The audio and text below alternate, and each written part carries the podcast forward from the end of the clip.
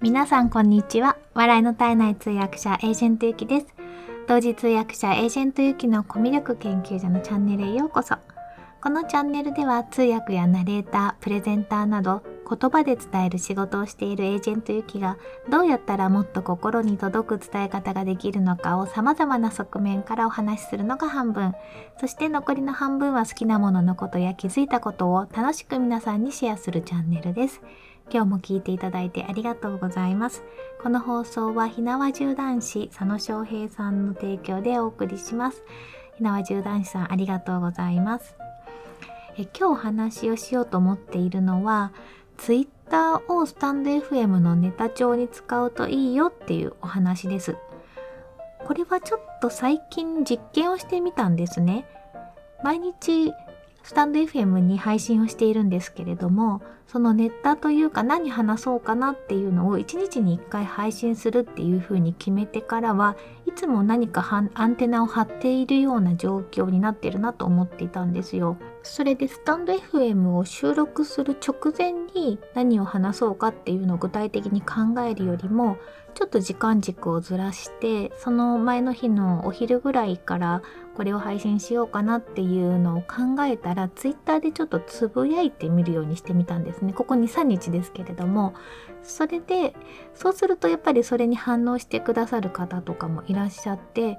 そのネタをまあたまたまその時はあの初めはそうじゃあそのネタを話そうかなっていう風にしてスタンド FM で話をしてみましたで初回はそれでで2回目はじゃあそれを実験的にやってみようと思ってわざと前の日につぶやいてみてで次の日の配信では先日こういうツイートをしましたこれについて話をしてみますっていう風にやってみたんですよ。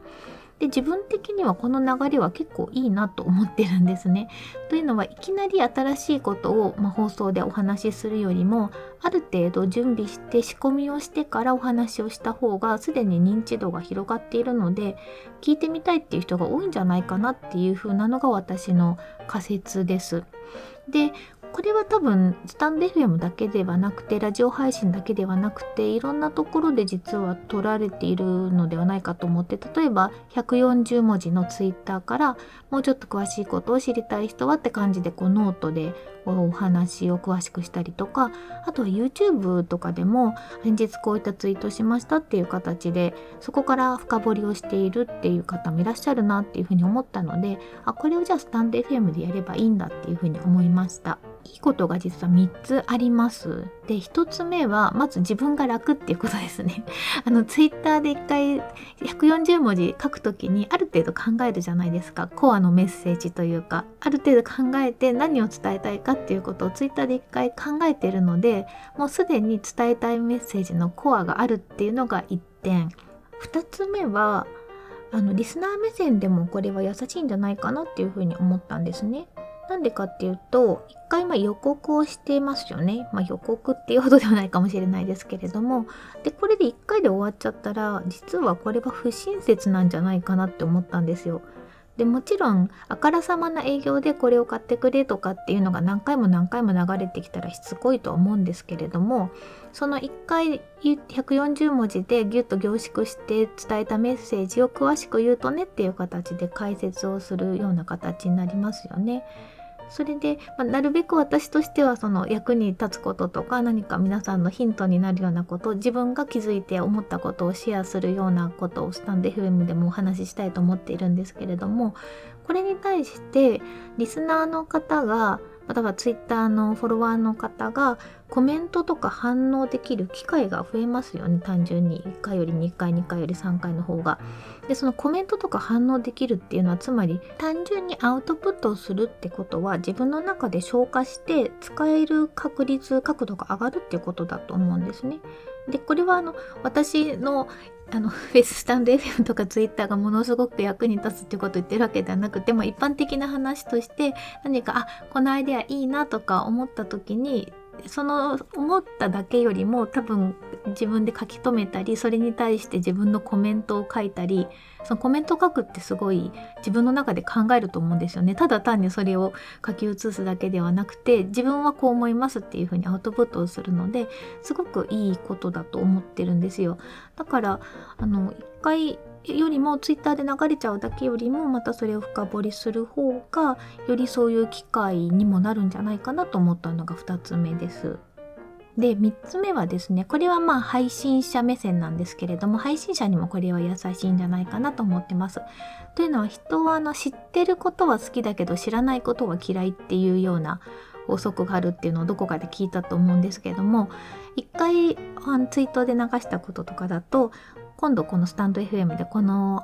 あのテーマでお話をしますっていう風にするとあこれ知ってるあこれツイッターで読んだよっていう風に私だったらちょっとボルテージが上がるんですね。あで何何ってもし自分が興味があったら聞きに行こうっていう風に思うのでそういう形でその知ってる人を事前に増やすことができるっていうのはいいなと思ってます。はいそんな感じでツイッターで発信する時にもちろん全部じゃないですよ私だってあのあんこギフェリーを買ったとか食べたとか散歩に行ったとか全然どうでもいいツイートももちろんたくさんしてるんですけれどもスタンド FM で配信すること収録することを念頭に置いて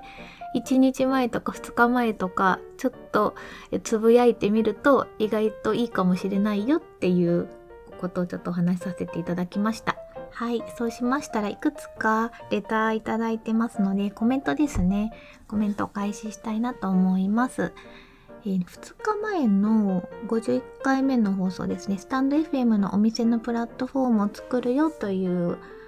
配信に対してたくさんコメントいただきました。ありがとうございます。これはスタンド FM を配信されてる方がいろんな商品持ってたりとかをされていて、で、それの食レポされている方とかもいらっしゃって、すごくいいなと思ったので、そういうのをこう集めたプラットフォームがあればいいなと思って、そのアイデアをちょっとお話をしました。えー、ラジオネームみなとさんからです。紹介するサイトを作る。なるほど。私は昔商品やスキルを販売しているる人でライブ放送をジャックしよう的なことを考えていたことがあったんです。でも、え利用規約に引っかかりそうだったのでボツになりましたと。ああ、そうなんですね。これちょっとあの私もそこまで深く考えてなくて、多分その営業目的で、例えば私が作ったサイトで私がこう儲けるみたいな、儲かるみたいな感じになると多分ダメなのかなってちょっと思いました。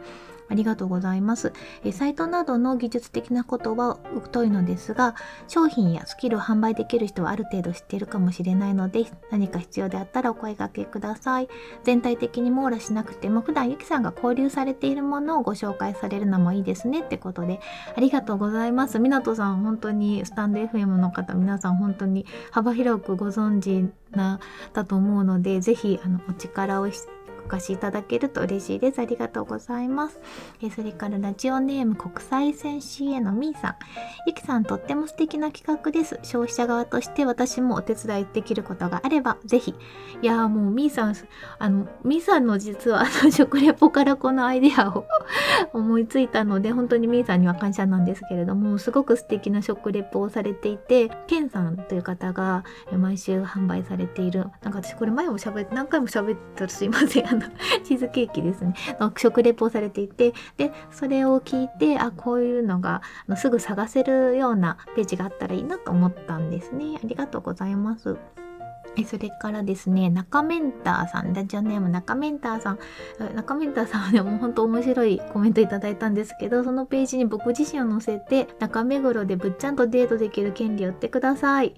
えー、希望価格は50円。ただし購入者はギャルに限るです。中目黒で極上デートを提供しますということであのこれ中中メンターさんぶっちゃんさんに直接レターを 送ってください。アイデアとしても本当に面白いんですけど。いや私はあのぶっちゃんさんのだったら載せてもいいかなと思ったんですけど多分そうすると今結構ツイッターとかベースとかでそのお話できる件とかあるじゃないですか。ズームでお話件とか、まあ、何でもなんか 何でもよくなっちゃうかなと思うので一応あの私の趣旨としましてはあの美味しいものとか、まあ、一生懸命手作りされてるものとかあの、まあ、分かりやすいものですね。誰が見てもあの分かるものでいい感じのものを紹介したいなと思ってたのですいません。これはちょっとごめんなさいって言わせていただきました。でも本当面白かったです。ありがとうございます。えー、それから、えー、ラジオネームソロリーソロリーマンさんからいただきました。いい企画ですね。グライドというノーコードツールであればスプレッドシートからすぐにアプリ風のまとめサイトが作れるのでご参考までにということでありがとうございます。ちょっとワードプレスで頑張って作ろうと思うんですけれどもちょっと挫折したらこのこちらの